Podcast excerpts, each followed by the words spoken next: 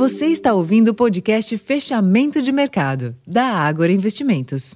Olá, investidor. Eu sou Ricardo França. Hoje é quinta-feira, dia 11 de maio, e os mercados da Europa e de Nova York encerraram próximos da estabilidade sem direção única, à medida que os investidores avaliaram dados de inflação na China e nos Estados Unidos.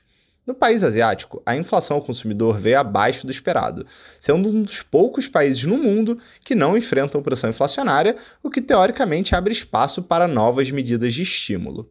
Nos Estados Unidos, a inflação ao produtor subiu 0,2% no mês de abril, resultado que ficou pouco abaixo da previsão, de 0,3%. Uma boa notícia, embora o núcleo do indicador tenha subido 0,2% dentro do previsto.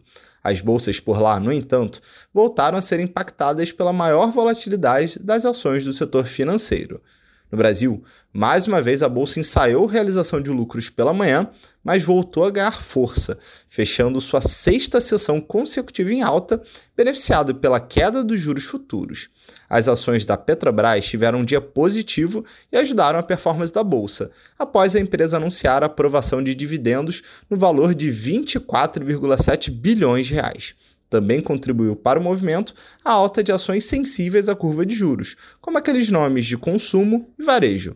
Neste ambiente, o Ibovespa encerrou de em alta de 0,75%, ultrapassando a marca dos 108 mil pontos e o giro financeiro de 26 bilhões de reais. No câmbio, houve leve queda do dólar, menos 0,3%, sendo negociado pouco abaixo dos R$ 4,94.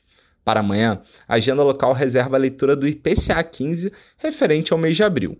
Esses foram os destaques da parte das bolsas, e para saber mais sobre o ambiente corporativo e a análise dos balanços divulgados, confira o nosso relatório Fechamento de Mercado Completo, disponível em nosso site e também em nosso aplicativo. Eu vou ficando por aqui, uma ótima noite e até amanhã.